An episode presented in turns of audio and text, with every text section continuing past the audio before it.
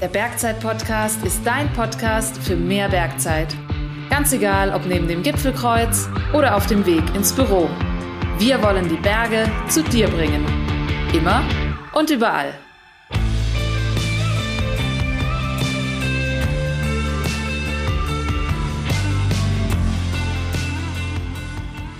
Servus und herzlich willkommen zu einer neuen Beratungsfolge des Bergzeit-Podcast. Ich bin Jan und heute geht es um eine Sportart, in der ich persönlich absoluter Anfänger bin, die aber unglaublich viel Spaß macht, wenn man mal den Dreh raus hat, nämlich das Langlaufen. Wenn es euch da genauso geht wie mir, dann freut euch umso mehr, dass wir auch heute wieder einen absoluten Experten in dieser Sportart zu Gast haben. Mir gegenüber sitzt der Andi Gerke und Andi ist nicht nur Leiter unserer Alpin-Filiale, sondern seit Jahrzehnten auch selbst leidenschaftlicher Langläufer. Er hat unter anderem 15 Jahre in Vollzeit beim Bayerischen Skiverband als Langlauftrainer gearbeitet und war Teil der Biathlon-Sportfördergruppe bei der Bundeswehr. Also ist in der Disziplin wirklich absolut zu Hause. Andi, schön, dass du dabei bist. Ja, freut mich auch. Jetzt soll es ja heute um Langlauf Basics gehen. Ähm, und als ich das Ganze zum allerersten Mal gemacht habe, da hat mich der Herr beim Verleih gefragt, welche Skiart ich denn haben will. Und dann war ich erst mal kurz überfragt. Was gibt es denn eigentlich so für grundlegende Stile, wenn ich damit mal anfange? Also im Langlaufen unterscheidet man zwischen Klassiklauf und Skating. Und das wären eigentlich so diese zwei unterschiedlichen Stile. Und im Endeffekt äh, brauchst du halt dort dann auch unterschiedliches Material, Equipment, um quasi das auch gut ausüben zu können. Für jetzt die anderen Anfänger genauso wie mich, wie unterscheidet sich es denn? Also das ist quasi eine andere Bewegungsform. Ja, also klassisch, wie der Name schon sagt, das ist also die Urform vom Langlaufen. Im Endeffekt hast du da eine Spur, die quasi wie zwei Schwinnen, kann man sich das mal vorstellen, in den Schnee gepresst wird und in der bewegt man sich.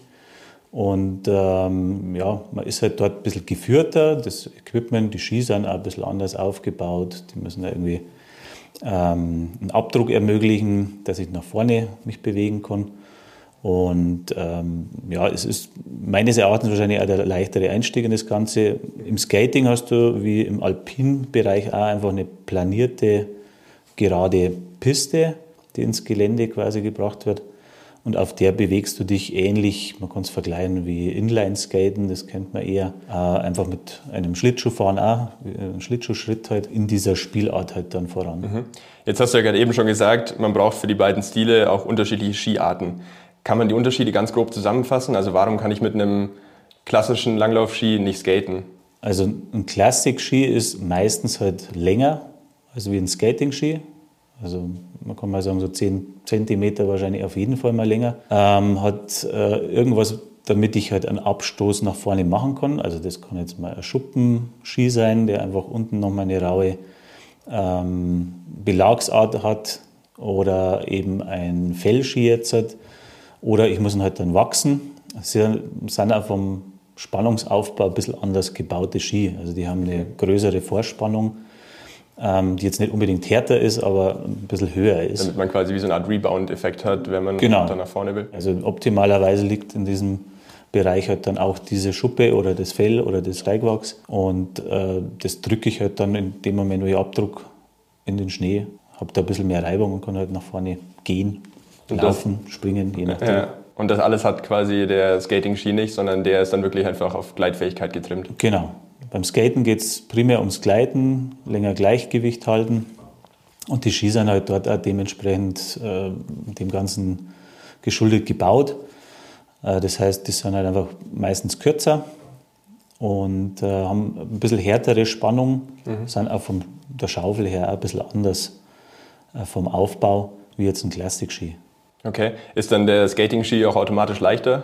Nö. Okay, also da das kommt, kommt ein bisschen auf die Länge drauf an, halt auch, die man dort verwendet. Also normalerweise kann man schon sagen, dass er ein bisschen leichter ist, aber jetzt nicht gravierend leichter. Jetzt hast du die Länge auch gerade schon angesprochen. Ähm, nehmen wir jetzt einfach mal mich als Beispiel. Wenn ich jetzt sage, ähm, ich will als, als Einsteiger mir jetzt einen Ski zulegen, bin jetzt irgendwie 1,80 groß und wiege 70 Kilo, was würdest du da für eine Länge empfehlen? Fürs klassisch Laufen äh, kann man sagen, im Anfängerbereich mal so 15 cm länger. Okay. Äh, was das Gewicht betrifft, das ist durchaus auch wichtig, äh, weil je nachdem, was du da für einen Ski hast, halt, ähm, habe ich ja schon gesagt, es gibt halt Schuppenski, Fellski oder sind halt ein Wachsski, da ist ein bisschen einfacher aufs Gewicht einzugehen, aber bei einer Schuppe und beim Fellski muss man halt schauen, dass dieses Fell in, mit deinem Gewicht zusammenpasst, die Felllänge. Weil sonst kann es halt sein, wenn du einen zu weichen Ski, also in dem Fall dann, wenn man sagt, 15 äh, cm länger, das wäre jetzt eine weiche Ausführung von so einem Ski, dann kann es halt sein, dass du eher auf diesem Fell die ganze Zeit stehst, wenn du jetzt nicht einen Abdruck machst. Und ja. das bremst und macht halt einfach keinen Spaß. Ja, macht Sinn. Also da muss man schon schauen, dass die äh, Ski dementsprechend auch deinem Gewicht, gerade beim klassischen ist es sehr wichtig, ähm, dass das zusammenpasst. Die Skihärte, die Felllänge oder Schuppenlänge mit deinem Gewicht. Und da kann es durchaus sein, dass man halt mal ein bisschen kürzer, also eine Variante kürzer nimmt und eine Variante länger, je nachdem, ob du jetzt schwerer oder leichter bist. Okay. Kann man da irgendwo so eine pauschale Aussage treffen, wie beim alpinen Skifahren auch, dass man sagt, umso besser mein Niveau ist, desto länger wird der Ski? Ja. Okay. Also definitiv. Also ich bin jetzt äh, 1,77 groß ja. Und nehme im Classic-Bereich den längsten Ski. Also okay. normalerweise 207, je nachdem, was für eine Firma ist, ein bisschen unterschiedlich, aber mhm. weil ich halt einen sehr harten Abdruck habe und dementsprechend auch einen harten Aufbau. Ich selber verwende halt jetzt keinen Schuppenski, sondern halt einen Wachsski und dementsprechend kann man halt dann auch schneller laufen. Ja, und wenn ich jetzt das allererste Mal auf Langlaufski stehe, würdest du dann klassisch anfangen oder kann man auch sagen, hey, ich mag mich gleich an Skaten? Ähm, wenn ich jetzt noch nie irgendwie Erfahrungen gemacht habe mit der Thematik Langlauf einerseits, aber auch vom Inlinern oder solche Sachen halt, oder Schlittschuh laufen kann, dann würde ich auf jeden Fall mit dem Klassischlaufen anfangen. Also so haben wir auch im, im Nachwuchsbereich, fangst du mit dem Klassischlaufen an. Mhm. Das ist ähm, eine, ja, eine eher rhythmische Bewegung, Bewegungsabfluss. Das ist äh, meistens halt Links-Rechts-Koordination, die du dort hast. Und da tust du dich allgemein vom Gehen zum Langlaufen, also dann klassisch laufen, ein bisschen leichter von der Bewegung her. Und du hast im Prinzip halt auch eine geführte Spur, also die hilft dir ja vom Gleichgewicht. Das ist einfach, ja, wie Schienen erst einmal, wenn die Spur einigermaßen in Ordnung ist. Ja. Ähm, und das hilft da halt immens im Kurvenfahren und allen halt. Also da muss man sich dann eher mal ähm, auf den Bewegungsablauf kann man sich da konzentrieren und weniger auf, dass ich permanent jetzt vom einen auf den anderen Fuß Skifall. Genau. Und es ist halt nicht so, vom Gleichgewicht ist es halt ähnlich zum Gehen, mhm. muss man jetzt einmal sagen. Ja.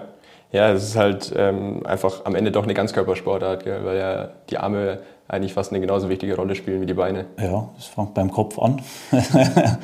Geht halt dann natürlich, also es ist komplett Körper und das macht es natürlich auch aus. Gell? Also, dass ich den ganzen Körper da, ähm, ja, mit dem ganzen Körper Sport treibe. Ja. Wenn wir jetzt zurück zum Material gehen, jetzt haben wir über die Ski ausführlich gesprochen. Wie schaut es mit der Bindung aus? Ähm, ist die in der Regel immer vormontiert, wenn ich mir so einen Ski selber zulege? Ähm, Gibt es auch da, wie beim Alpinskifahren, verschiedene Systeme?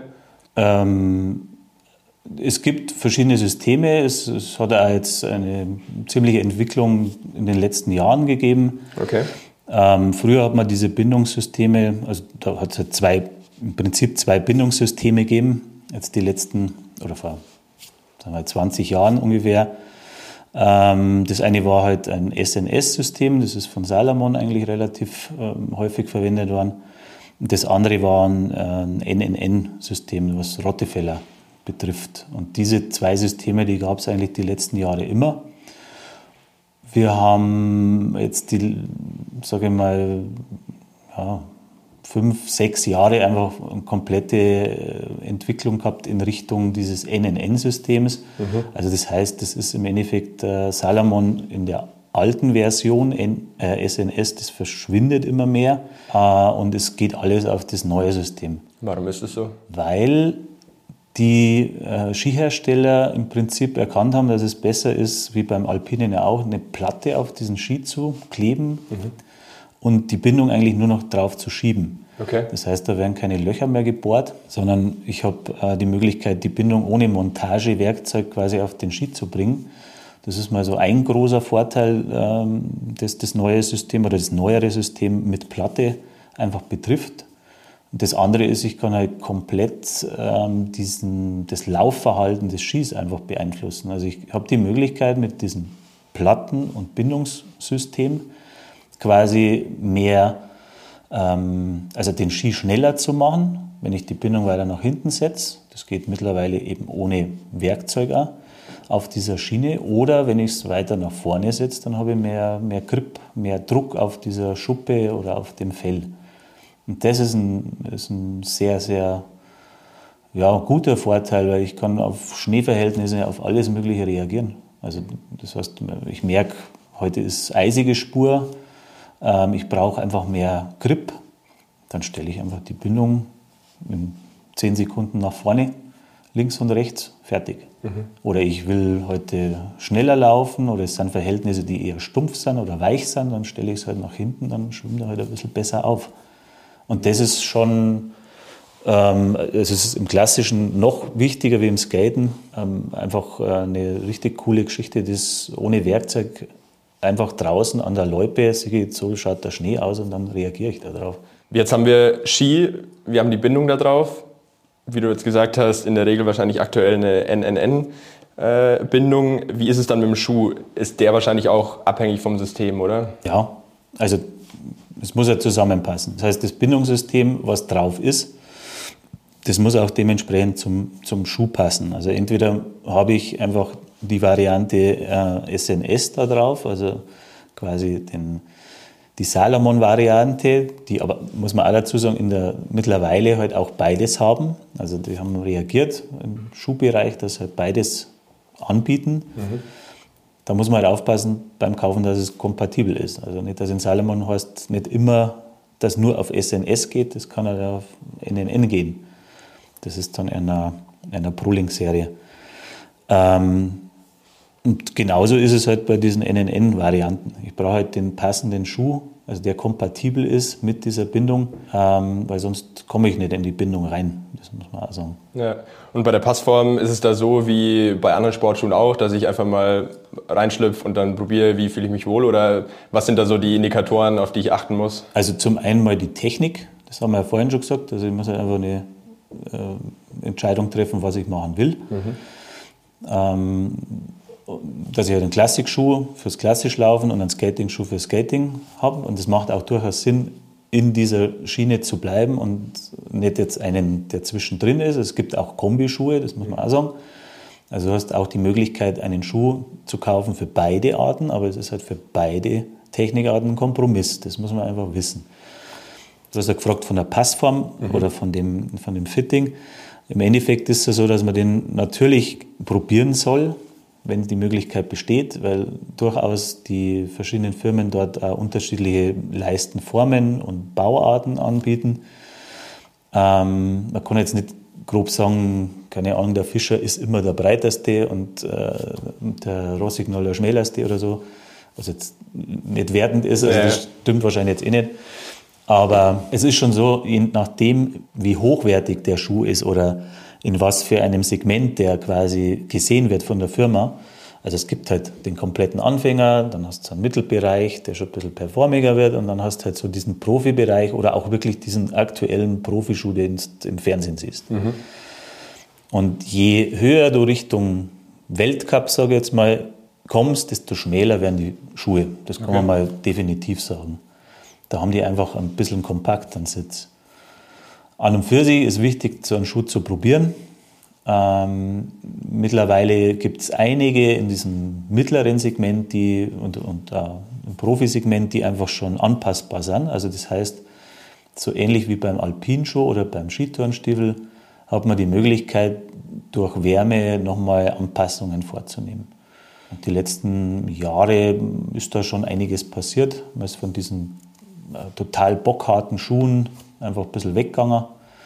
Ähm, aber es werden durchaus noch Materialien in diesem Bereich, Carbon oder Carbon-Einlagen oder was auch immer dort äh, gemacht wird, um so einen Schuh härter zu machen, halt verwendet.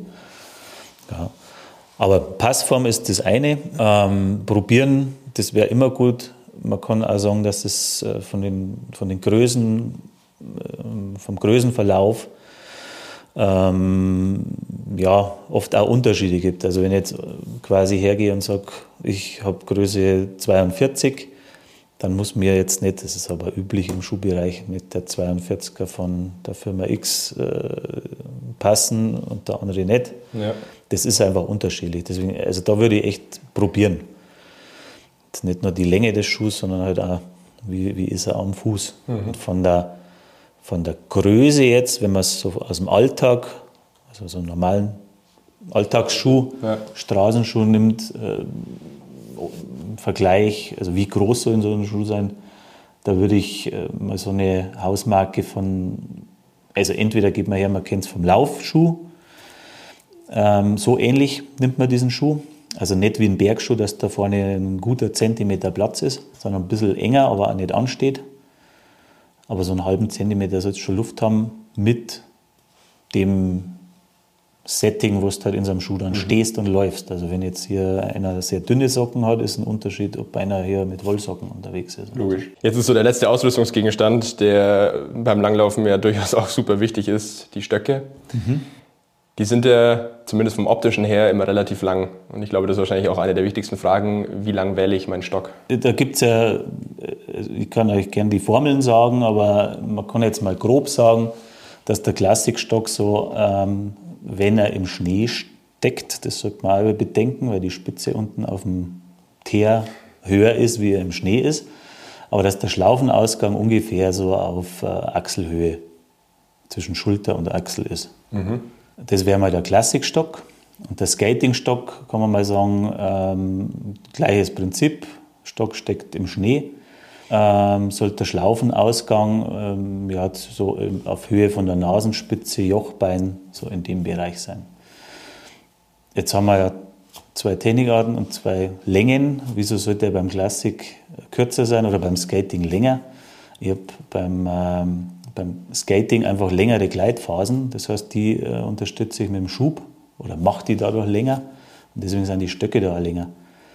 Beim Klassik äh, ist es oft einmal eher die, die Frequenz, die da ins Spiel kommt, gerade bei Bergaufläufen, wenn man sich das mal anschaut, oder Sprints klaffen werden. Ja. Dann ist es eine unwahrscheinlich hohe Frequenz, die da klaffen werden und die muss ich halt irgendwie hinbekommen. Also es ist eine kleinere Übersetzung, kann man mal sagen. Ja, macht Sinn.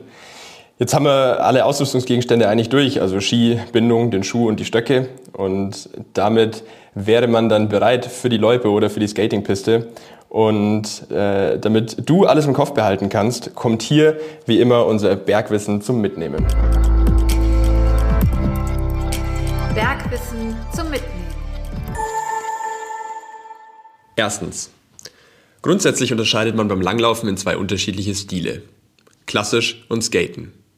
Klassisch ist die Urform des Langlaufens, in der man in einer vorgefertigten Spur fährt.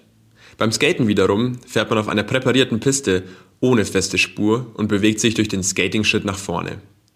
Normalerweise steigt man über den klassischen Stil in diese Sportart ein, da die fixe Loipe dabei hilft, erst einmal die Bewegungsabläufe zu verstehen und diese dem normalen Gehen relativ ähnlich sind. Zweitens. Je nach Stil unterscheiden sich auch die Langlaufski. Neben einer größeren Vorspannung ist ein Klassik-Ski auch in der Regel mindestens 10 cm länger als ein Skating-Ski. Darüber hinaus hat er entweder Schuppen, ein Fell oder ein entsprechendes Steigwachs, um einen Abstoß nach vorne zu ermöglichen. Der Skating-Ski ist vor allem auf Gleitfähigkeit getrimmt und tendenziell eher härter als ein Klassik-Ski. Welche Skilänge und Ausführung du benötigst, hängt neben deiner Größe und Gewicht vor allem davon ab, welchen Stil du fährst und auf welchem Niveau du langläufst. Als Anfänger im Klassikbereich kannst du deinen Ski auf jeden Fall ca. 15 cm über Körpergröße wählen. Umso versierter du bist, desto länger wird der Ski. Beachte unbedingt, dass dein Gewicht einen entscheidenden Einfluss auf den Härtegrad des Langlaufskis hat. Bei den Bindungen gab es in den letzten Jahren eine Entwicklung von den SNS-Systemen zu den sogenannten NNN-Systemen. Dabei wird eine Platte fix auf den Ski geklebt und die Bindung lediglich draufgeschoben. Durch die flexible Bindungseinstellung kann das Laufverhalten des Skis dadurch leicht beeinflusst werden. Drittens. Der Schuh muss mit dem gewählten Bindungssystem zusammenpassen und ist ebenfalls abhängig vom Langlaufstil. Es gibt zwar auch Hybridschuhe, mit denen man sowohl klassisch laufen als auch skaten kann, allerdings ist das, wie immer, für beide Stile ein Kompromiss. Für die richtige Passform dient die Straßenschuhgröße als erste Orientierung. Viertens. Dein Klassikstock sollte so lang sein, dass sich der Schlaufenausgang ungefähr auf Höhe deiner Achselhöhle befindet. Bedenke dabei, dass die Spitze im Schnee versinkt. Der Skatingstock sollte ungefähr auf Höhe deiner Nasenspitze enden und ist dementsprechend länger. Und an dieser Stelle sage ich äh, vielen Dank, Andi, dass du dein wertvolles Wissen mit uns geteilt hast. Gerne, ja, hat Spaß gemacht, mal wieder in, in alten Gedankenwelten unterwegs zu sein. Glaube ich. Ja. Wir hoffen, dass äh, vielleicht auch du da draußen jetzt Lust bekommen hast, ins Langlaufen einzusteigen. In zwei Wochen hörst du hier im Bergzeit-Podcast wieder eine Interviewfolge. Diesmal mit meinem Kollegen Martin, der den Bergauf-Bergab-Moderator Michi Düx zu Gast hat. Also hört da gerne mal mit rein und wir hören uns dann bei der nächsten Beratungsfolge des Bergzeit-Podcast.